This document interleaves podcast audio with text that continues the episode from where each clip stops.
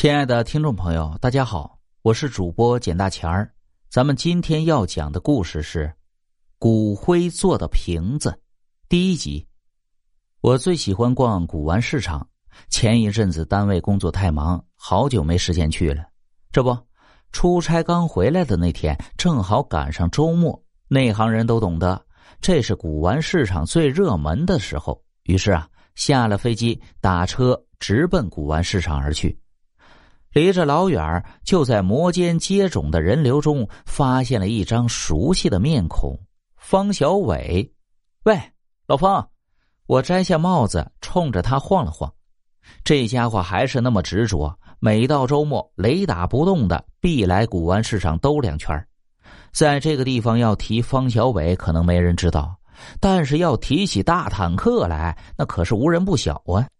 至于他为何得了这么个阔亮霸气的绰号，说起来无外乎两个原因：第一，他膘肥体壮，重量超于常人，形如坦克；第二呢，他财大气粗，只要被他相中的东西，无论真假贵贱，一入收纳入库。钱嘛，当然不是他自己赚来的，否则花起来也不会大手大脚，毫不心疼啊。这小子权杖是有个无所不能的老子，他爹是个某跨国公司的大老板，人脉活络，手眼通天。现在除了我还能晓得他的姓氏之外，别人呢恐怕都不记得大坦克的原名了。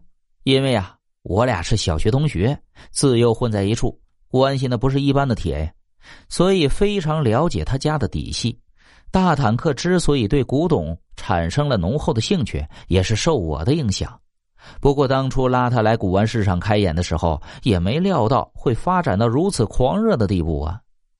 每当瞧见他对某些破烂双眼放光、垂涎三尺的表情，我都很纳闷呃，这小子是不是哪根筋搭错了位置啊？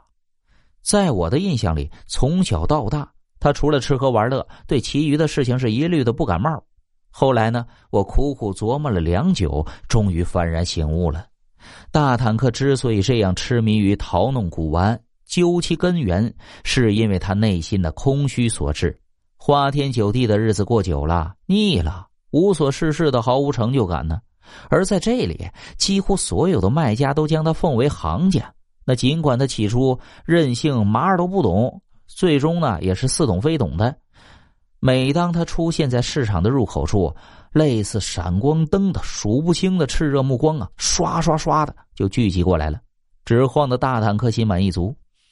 当他把辨不清颜色的大大小小的瓶瓶罐罐这一股脑的抛进后备箱，再运进自己家的仓库时，他那老爹和老妈也总会用赞赏的语气，多多少少的美言几句。那不管怎么样啊。宝贝儿子总算是有些比从前正当和专业的爱好和追求了。如此，大坦克有了家里的支持，更加充实和奋发的投入到了文玩收藏事业当中啊，也就不难理解了。此刻，他正歪着大脑壳，兴致颇高的瞄向了一个物件，完全不理会我的招呼。我挤过人群，来到他身边，拍了拍他肥厚的肩膀。这家伙在恋恋不舍的收回专注的目光，回头一瞅是我，咧开鲶鱼嘴乐了：“ 死老徐啊，你小子钻到哪个萝卜坑里去了？去你的！”我不客气的给了他一记黑虎掏心。蛤蟆一样蹲在这儿，又相中哪家破烂了？大坦克神秘兮兮的嘘了一声，扯了扯我的袖口，低声道：“哎，这回哥们儿可淘到了好宝贝了。”哎，你看那个！我顺着他的眼光望过去，一件乳白色、晶莹剔透的长颈细脖瓷瓶，端端正正的摆放在色调古朴的格子架上。这个是什么价位啊？我慢慢的踱过步去，装作漫不经心的样子，将瓷瓶拿在手里端详。瓷质确实不错，手感细腻温润，如鸡似玉。上面还有彩绘图案，看装束是个宋代女子怀抱琵琶，低首垂眸，月下独奏。哎呦，哈，识货的主啊！这看摊的小子眨着斗鸡眼，屁颠屁颠的过来了。其实啊，他早就等着大坦克这条肥鱼上钩呢，只是欲擒故纵的装作没有注意而已。见惯了这种人，没等他开始忽悠，我先堵住他的嘴。哼，少来，实打实的一口价。那小子抻了抻脖子，极不情愿的把要说的话咽了回去，点点头，伸出一根麻杆状的手指来。靠，马三儿，你黑我！大坦克伸出熊掌，一把握住他的手指就往外掰呀。这马三儿嘴咧的咧成水瓢了。哎，哥哥哥哥，没有啊！您上眼，这可是宋代的宝贝啊！呸！你上次做旧的那件破盘子，还说是明代的呢，骗了哥三千块，怎么算？冤枉啊，哥！这是哪个不长眼的王八蛋造的谣啊？那盘子确实是明代的，要不是掉了茬，至少值五千。好了，以前的事儿不提了，我强忍住笑。今天你坦克哥有心照顾你生意，给个地板价吧。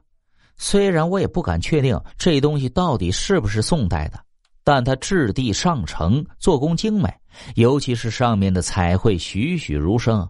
别说大坦克，连我看了也有点爱不释手。纵然属于现代仿造，也应该价值不菲。麻三儿揉着手指想了想，做出狠心咬牙状：“哎呀，得哥。”也就是你，那个八千，换做第二个人我也不卖他。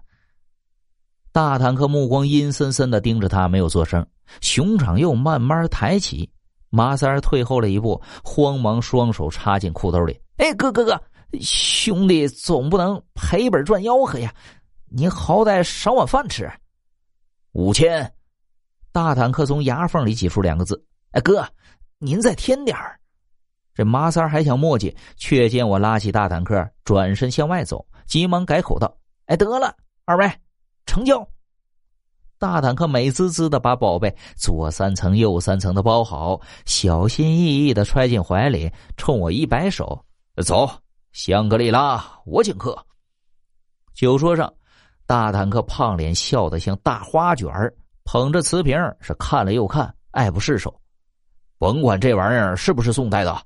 单就上面的彩绘，肯定是出自名家之手。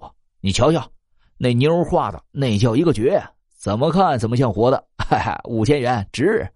我仰脖干了杯中酒，不无揶揄道：“行啊，事隔三日，当刮目相看呀。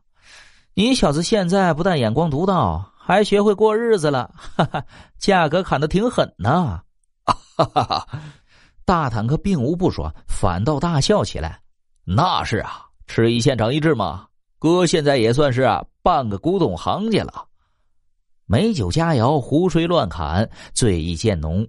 再细细的打量着这件宝贝，果真是赏心悦目，越看越漂亮。可是透过香烟缭绕的淡雾，冷不丁的感觉，那个宋代女子下垂的眼脸突然抬起来了。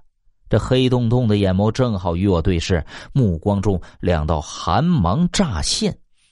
我机灵灵的打了个冷战，清醒了一半了。但揉揉眼睛，挥洒面前的烟雾，再仔细看过去，瓷瓶上明明还是那个合手垂眸、温情脉脉的抱着琵琶的绝色美女嘛，哪里有半点异样啊？想必是旅途劳顿，没有休息好，又饮酒过量，导致的眼花缭乱了，产生了错觉。大坦克被我刚才的神情弄得一怔啊，醉意朦胧的道：“你。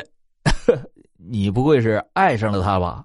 啊 这妞要是活的，哥，呃，哥指定不和你抢，呃，让让给你了。切，说的好听，要真是活的，你才舍不得让给我呢，早自己搂被窝去了。我强忍着发直发僵的舌根还击道：“两个醉鬼嘻嘻哈哈的大着舌头互相取笑，不知不觉的已经到了夜半三更了。”酒店客人已经陆续散尽，趁大坦克结账的间隙，我去了趟洗手间，里面自然是空无一人。洗手的时候，无意间抬头照了照镜子，竟然看到了两颗脑袋。